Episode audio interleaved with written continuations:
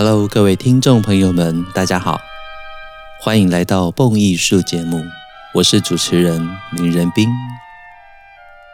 用耳朵阅读，以声音陪伴，是蹦艺术节目自开播以来的宗旨。功课我来做，音乐您来听，更是蹦艺术节目制作的坚持。感谢许多听众朋友们。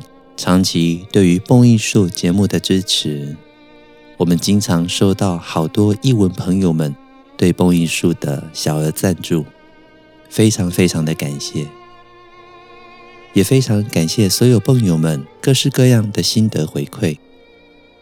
如果您想支持蹦艺术，欢迎点一下节目说明栏的赞助链接，让蹦艺术团队拥有更稳定的经费。能够制播独家精致的音乐节目与大家分享。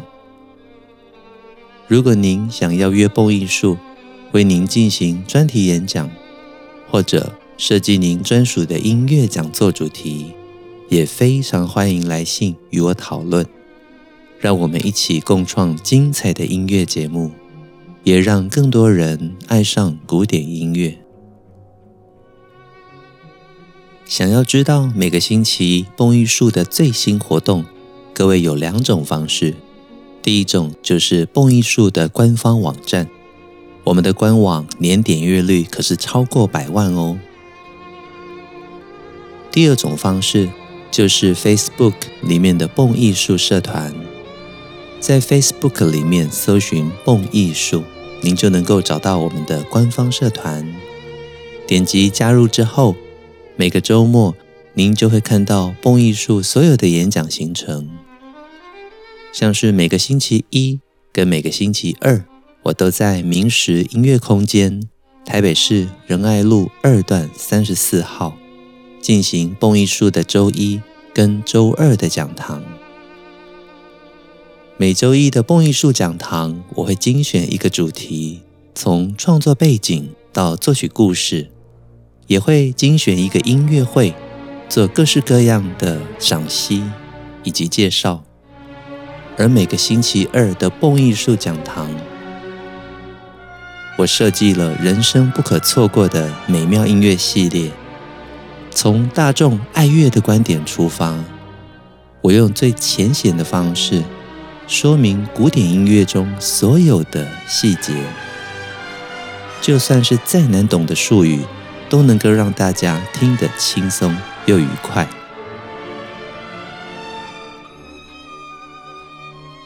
在此也要跟大家宣布一个超级好消息：随着现在后疫情时代的来临，相信许多的朋友们已经迫不及待想要出国了，对吧？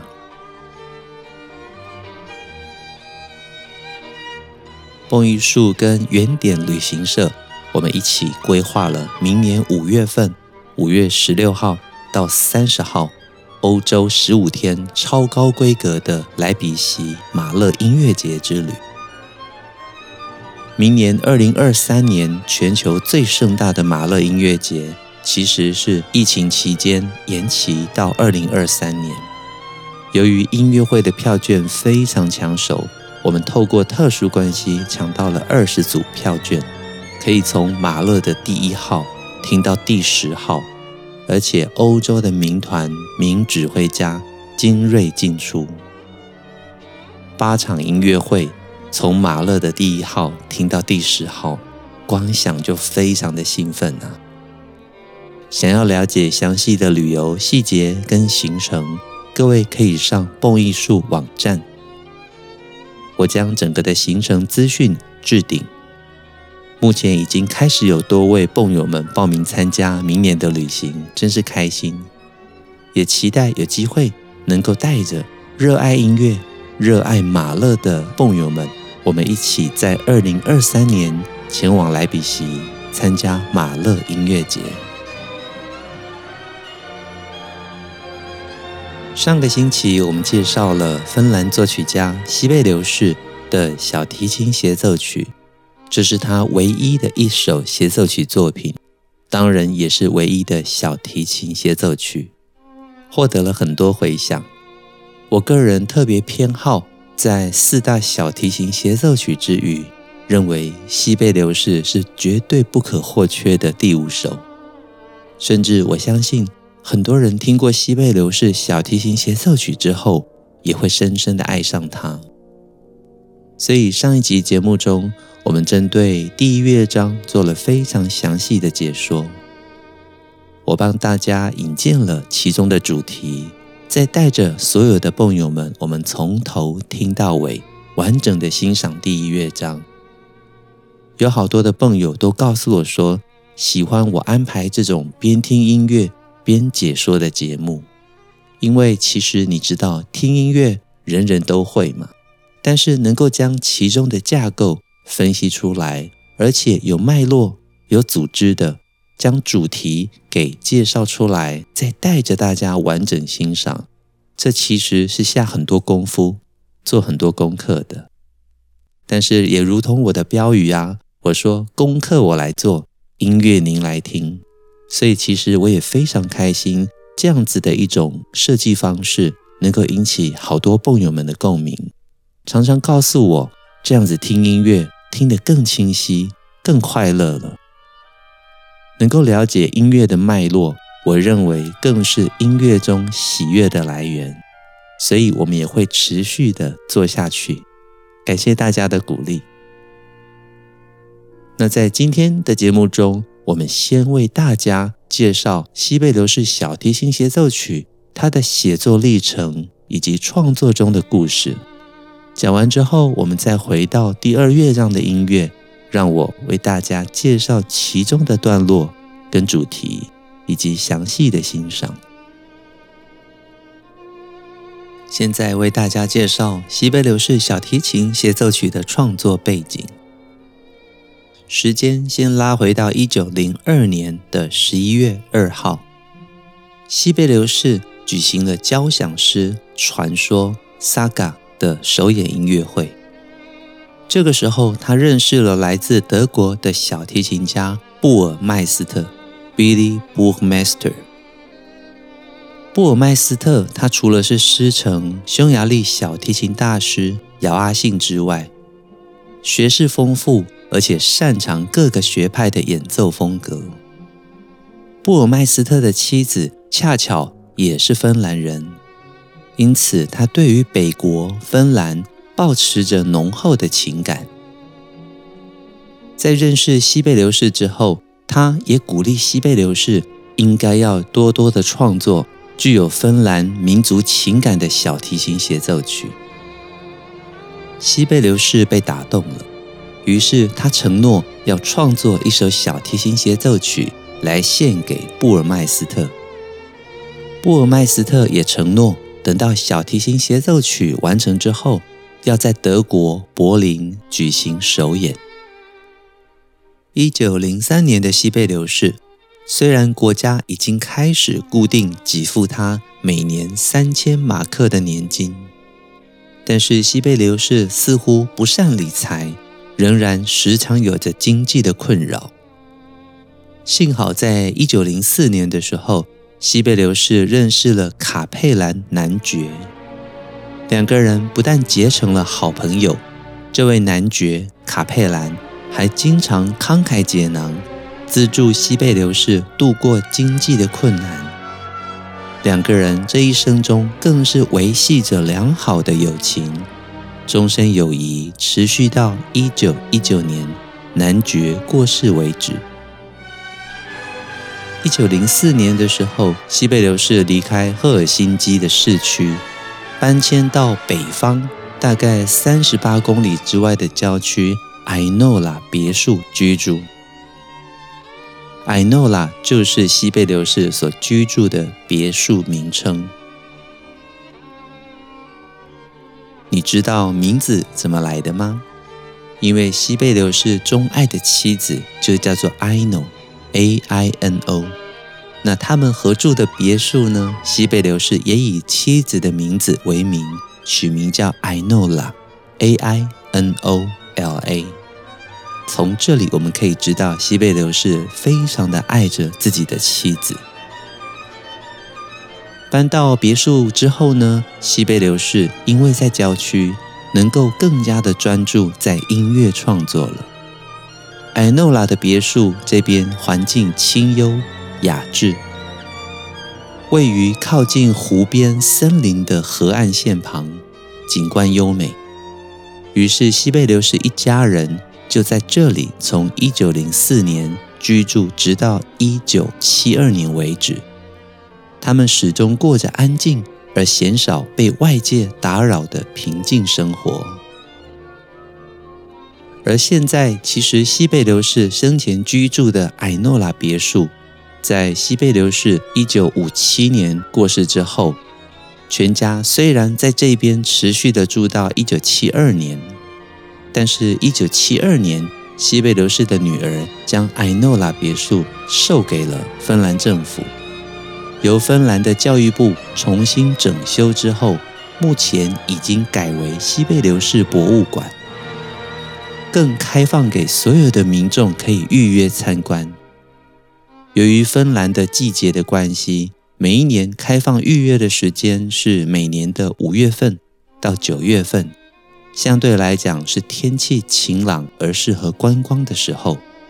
所以未来有兴趣的话，都可以预约西贝流士曾经住过的艾诺拉别墅哦。让我们继续回到小提琴协奏曲的创作。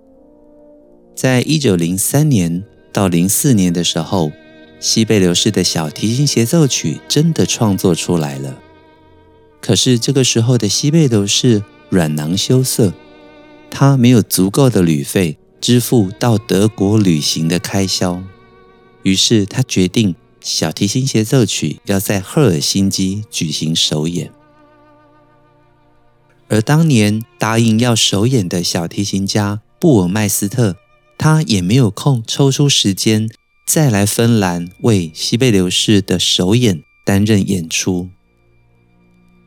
于是西贝流士就委托了任教于赫尔辛基音乐院的捷克小提琴家诺瓦杰克来担任首演的小提琴家。于是西贝流士小提琴协奏曲的出版。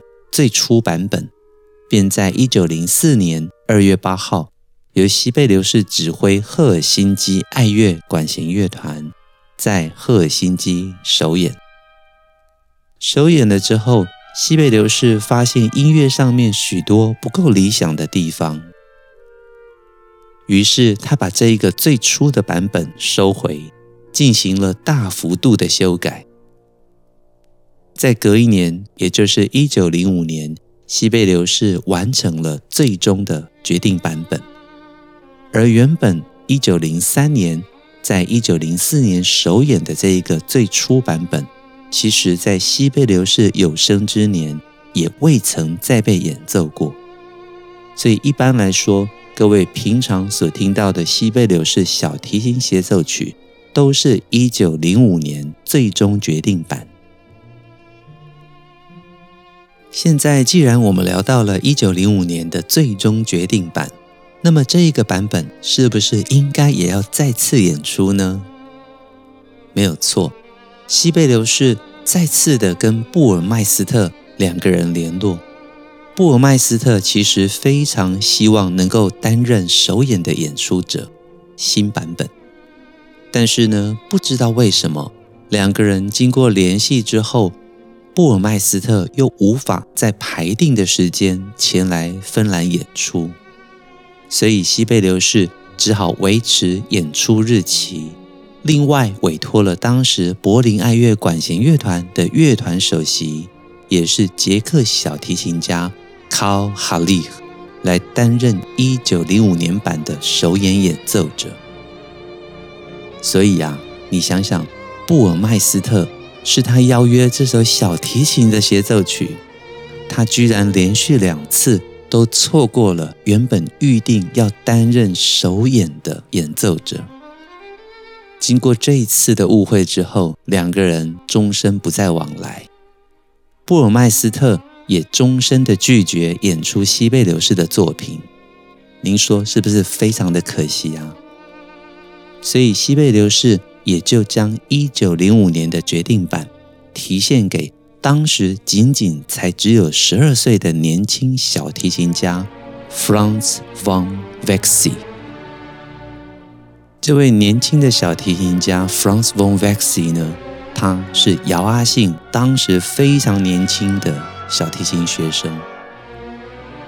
果然，一九零五年的决定版再次的取得了绝大的成功，获得大众的肯定。这首乐曲中高超的演奏技巧、宏大的乐思，以及深刻的刻画芬兰才有的这种人文、地景、广阔的音乐观，从冰封冷冽的风情到壮阔无比的大景，西贝流士重新的创作出令人啧啧称奇的乐曲表现力跟情感深度。所以毫无疑问的，这首曲子，尤其是在海菲兹于一九三零年代首次灌录唱片以来，持续的被所有的小提琴演奏家还有爱乐大众们喜爱。我们在节目中播放的版本就是海菲兹的演奏。现在。不管您是在网络上的音乐平台，或者是 YouTube 里面搜寻西贝流士小提琴协奏曲，我想啊，一头拉库的版本是绝对少不了的。各位能够找到的版本，我相信非常非常多。而这么多演奏版本的录影录音，就不言而喻的让我们知道西贝流士小提琴协奏曲在现代小提琴曲目中。占有多么重要的一席之地。现在，让我们来聊一聊第二乐章的架构。第二乐章的术语是 Adagio di modo，圣环版。从曲式上来看的话，它属于 ABA 三段体，也是一个歌谣式的曲种。在段落上来讲，它会有 A。间奏、B、A 的再现以及尾奏这五大部分，而在调性上面，从降 B 大调出发，显得非常的温暖。中间转为 G 小调，A 的再现之后会转为降 B 大调。现在我们先来听听看 A 段的主题。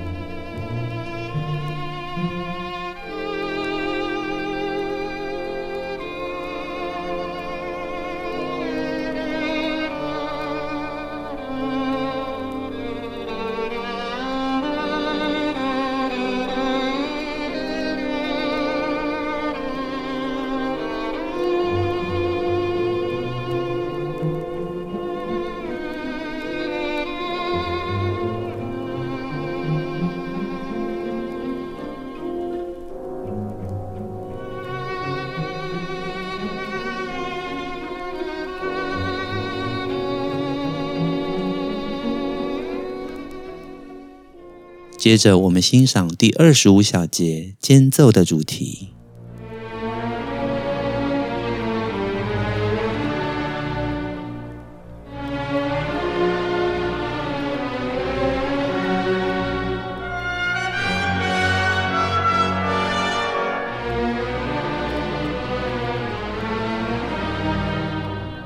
接着，我们欣赏转调，转为 G 小调之后的 B 段主题。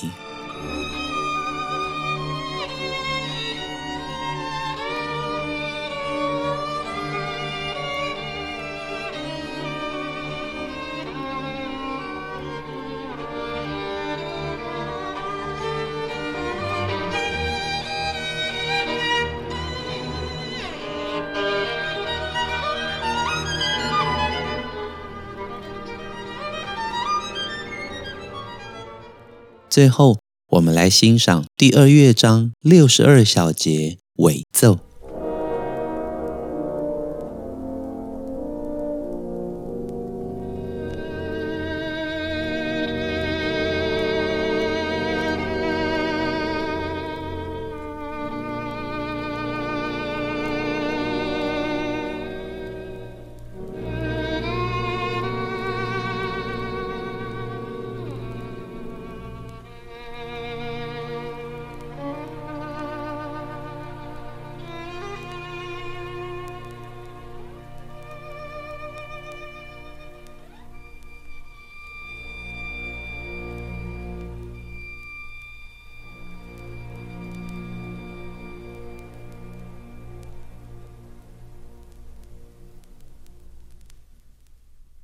把每一段的主题音乐听过之后，我们就能够感受到第二乐章西贝流士他安排了庄严缓慢的一个慢板，小提琴演奏出来的音乐主题非常的高贵。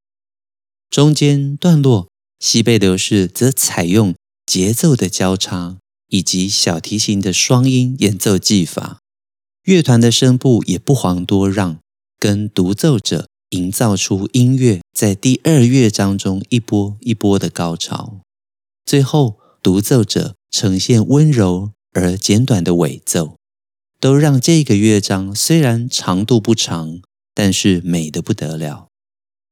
接下来，就让我一边播放海菲兹的演奏，一边带领大家欣赏这非常动听的第二乐章。Let's go！乐曲开始，降 B 大调，四四拍。除了 Adagio di molto 圣环版之外，谱上写着 Dolce，由木管声部带出具有附点节奏的优美音型。而这个木管节奏，大家要特别注意，因为在之后它也会成为间奏的重要素材。随着音型一次一次的拉高，慢慢的下行之后，小提琴在 G 弦上演奏出第一个主题。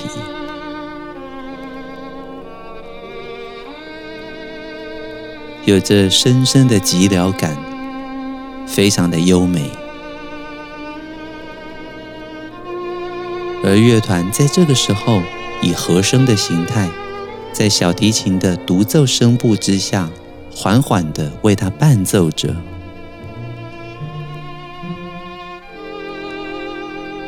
这种气氛真的很难言喻，除了美到不行之外，美到不要不要之外。啊太难形容了，对吧？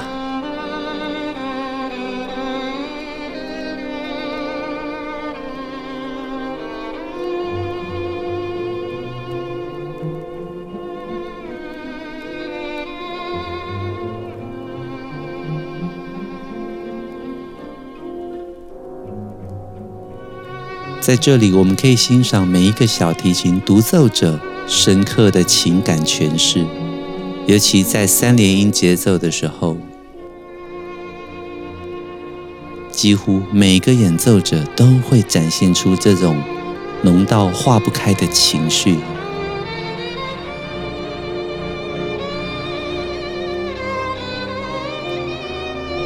乐团切分的节奏衬在下方，小提琴犹如喃喃自语般在上面歌唱着。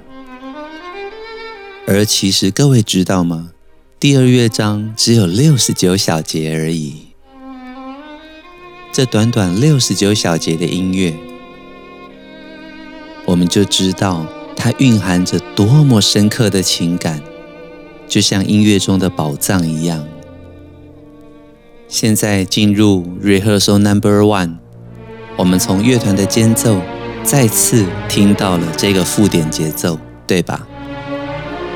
所以，乐团的附点节奏间奏贯穿于整个曲子中间，也是后续戏剧性的重要来源。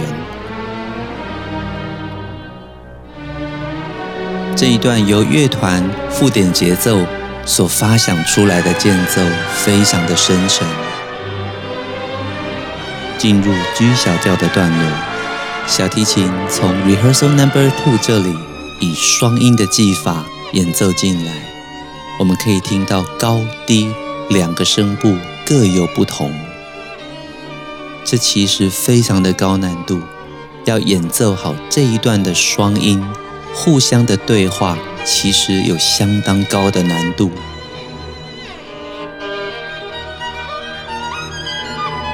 接下来是小提琴跟乐团彼此之间的呼应。小提琴的音型时而高亢，时而低沉。您可以好好的去捕捉这些美丽的瞬间。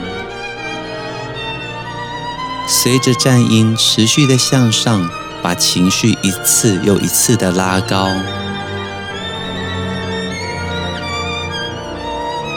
接着音乐进入 A 段的再现，小提琴在后半拍所演奏出来的音型，有一种如泣如诉的感觉。你听这里，像不像美妙的叹息？而这叹息究竟是为何呢？各位可以自由想象。现在来到小提琴更加炫技的连续八度快速音阶，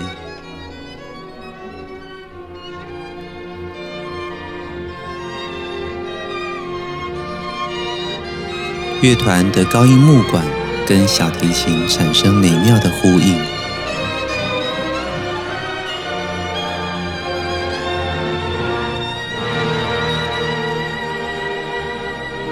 这边的管弦乐法真的美极了。西贝流士的音乐总让我们在听到的时候有着深刻浓郁的情感。简单讲，我们说这个是芬兰的味道，芬兰味。另外一种角度呢，他的音乐中蕴含着深深对于国家、对于土地的情感。这些都是其他作曲家的音乐中所找不到的一种风味。在最后的尾声段，您的感觉是什么呢？最后的十二小节开始，乐团的切分节奏上方，小提琴在 G 弦上面深刻的歌唱着，发展为 Dorche 的旋律，逐渐的音乐越来越安静。越来越安静，乐团进入 Piano Morendo，渐慢而弱，小提琴则逐渐进入了 Re 高音，非常非常细腻的渐弱，直到乐曲结束。听完了西贝流士小提琴协奏曲的第二乐章，大家的感觉如何？这是一个非常深刻而优美的乐章，我觉得也有着深沉的心情。每次听到西贝流士的音乐的时候，总是充满着感动。我认为音乐的写作有许多的样貌，但是像西贝流士这样子，能够在音乐中展现出对于国家的爱，展现出自己民族里面的音乐特色的作曲家，毕竟是少数的。也因为是少数的关系，更值得我们细细的聆听。好快啊，节目又来到尾声了。今天跟大家分享西贝流士小提琴协奏曲的第二乐章，希望各位殡友们喜欢。下个星期的节目中，我们要继续的分享第三乐章，以及今天所提到的两个版本的故事。一九零三年跟一九零五年，后来还有非常有趣的变化，究竟内容是什么呢？静待下周的节目，我会为大家揭晓。蹦艺术精彩的音乐内容，经得起时间的考验，更值得您一听再听，反复回味。也期待更多的爱乐朋友们随时加入我们蹦艺术 Podcast。如果您想支持赞助蹦艺术，更欢迎您点一下节目说明栏的赞助连结，让蹦艺术团队拥有更稳定的经费，能够制播独家精致的音乐节目与大家分享。开卷古典音乐，让您的世界充满乐趣与音乐的芬芳。我是主持人林仁斌，这里是蹦艺术。我们下周见，拜拜。